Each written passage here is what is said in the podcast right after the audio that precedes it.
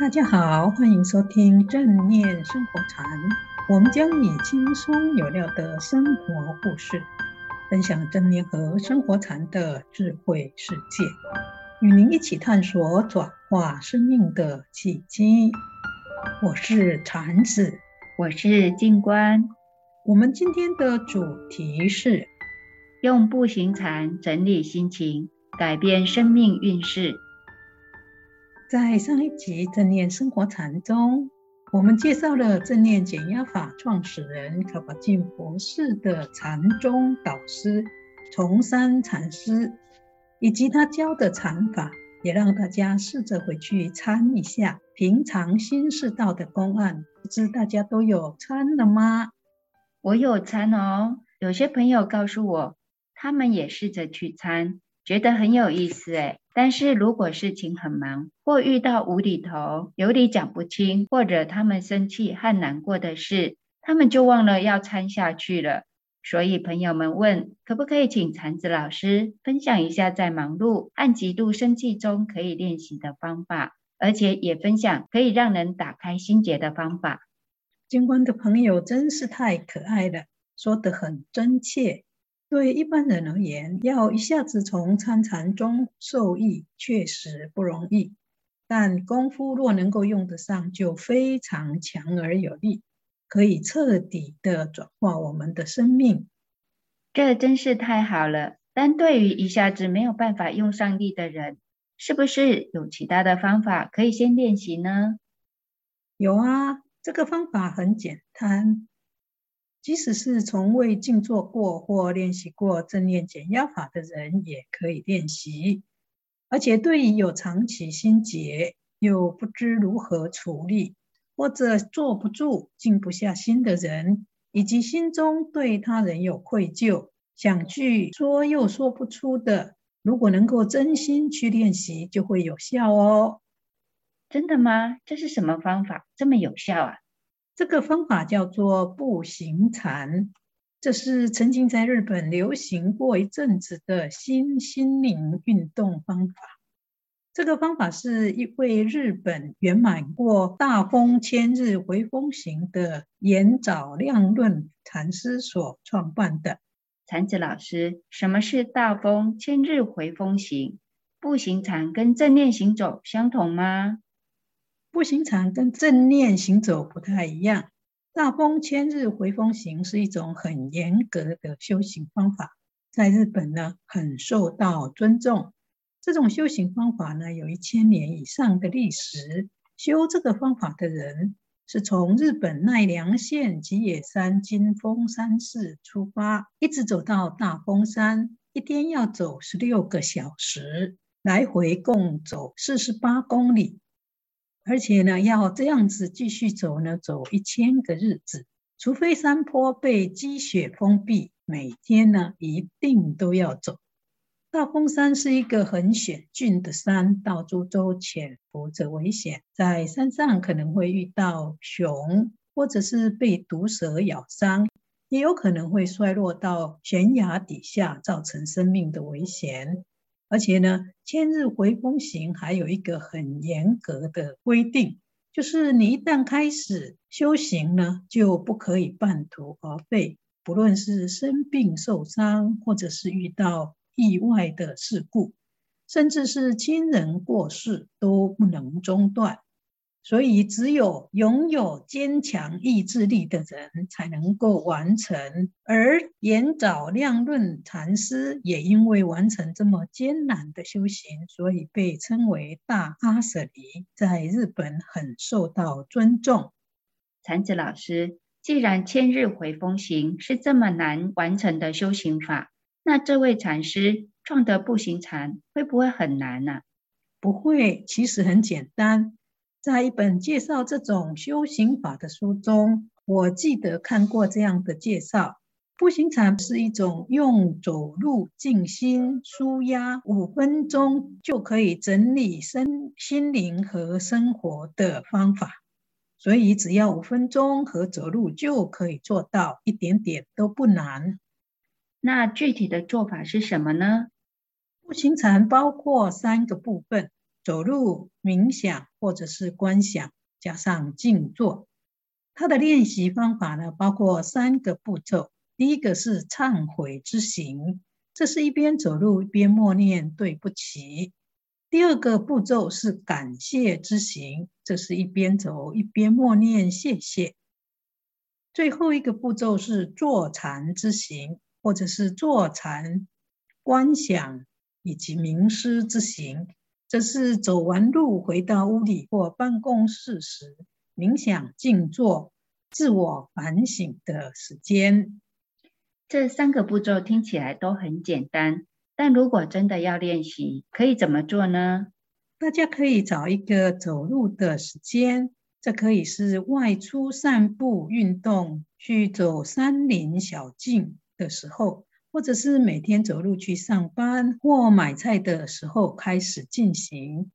但最好是有走去又走回来的路。选好了以后，开始的练习是尽量的不要东张西望，还有呢，不跟别人交谈，然后呢，能够一边走路一边回想应该忏悔的事。开始练习的时候，走路的时候要抬头挺胸，自然呼吸，速度一致的走，不要太快，也不要拖拖拉拉。走的时候，一边在心里把自己犯过的错、做不好的事。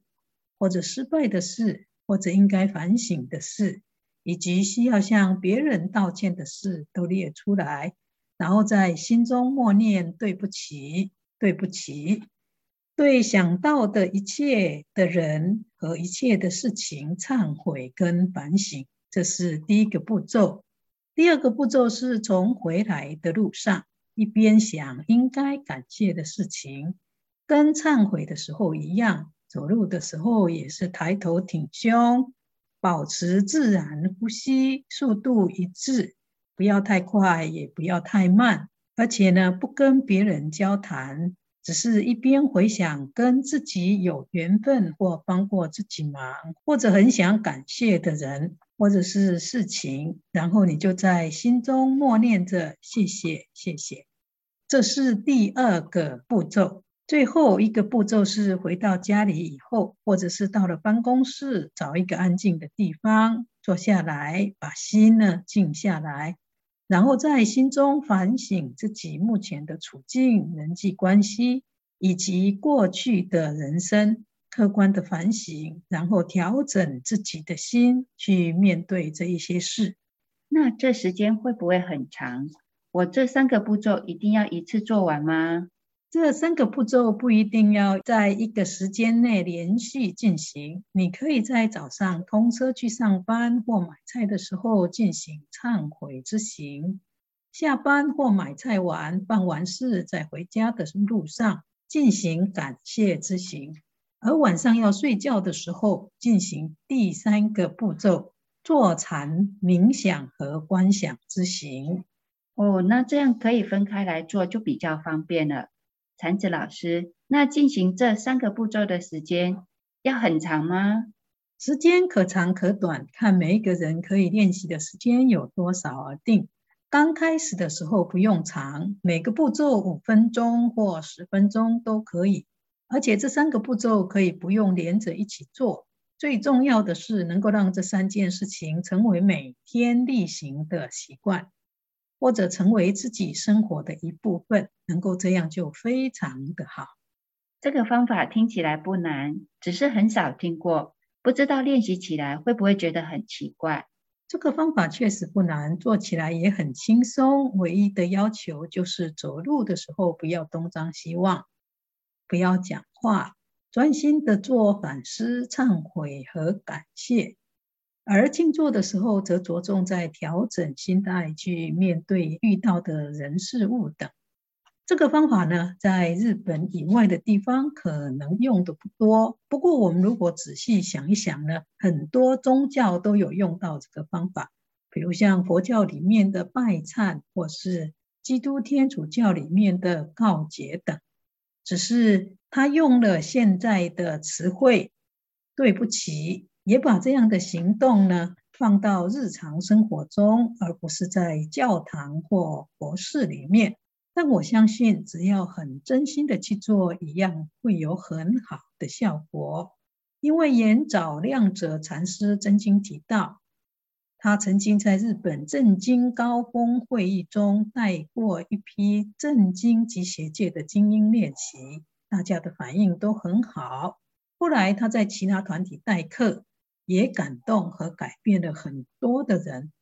我自己也在香光山法尔学院实际带过，很多练习的人都很感动。有多位学员说，以前一直藏在心中无法开口说出的谢谢，终于能够说出；也有一直向向家人说道歉而说不出来的人呢，终于觉得可以开口了，也因此让积累多年的心结、愧疚，终于可以有出口。能释怀了，就因为可以这样子做，所以呢，他们跟家人、亲友以及同事间的关系也改善了很多。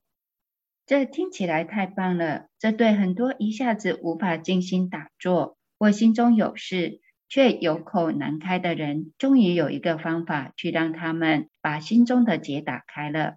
禅子老师，最后是不是请你针对忏悔之行、感谢之行，还有坐禅冥想或坐禅观想之行的内容，再用例子说明一下呢？好的，第一个步骤的忏悔之行，可以说对不起的例子，包括如果我们觉得口气太冲，可能伤到对方，说话让人不舒服，让身边的人担心，撒了个小谎，做了心虚的事，都可以说对不起。而感谢之行，可以感谢生命之源的空气、阳光、水和地球，也可以感谢自己三餐不愁，有地方睡觉，多幸福；也可以感谢总是笑脸迎人的店家，或者是和你同住的家人，一起工作的同事。而最后的坐禅观想或冥想的实际例子是。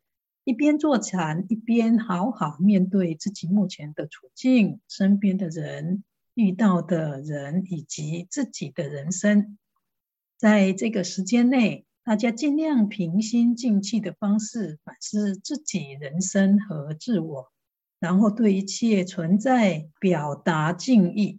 也许很多人在面对自己的时候，会把焦点放在不满上，但每一件事情都有正反两面。假如以百分来说，你做到了八十分，就不要为那没有得到的二十分而纠结，陷入低潮。即使你只得到二十分，也要为二十分庆幸，然后再想怎么可以改善，而不要为那没有的八十分伤心。最重要的是要训练自己心怀谦卑，退让一步。然后以尊重和敬意看待遇到的人事物。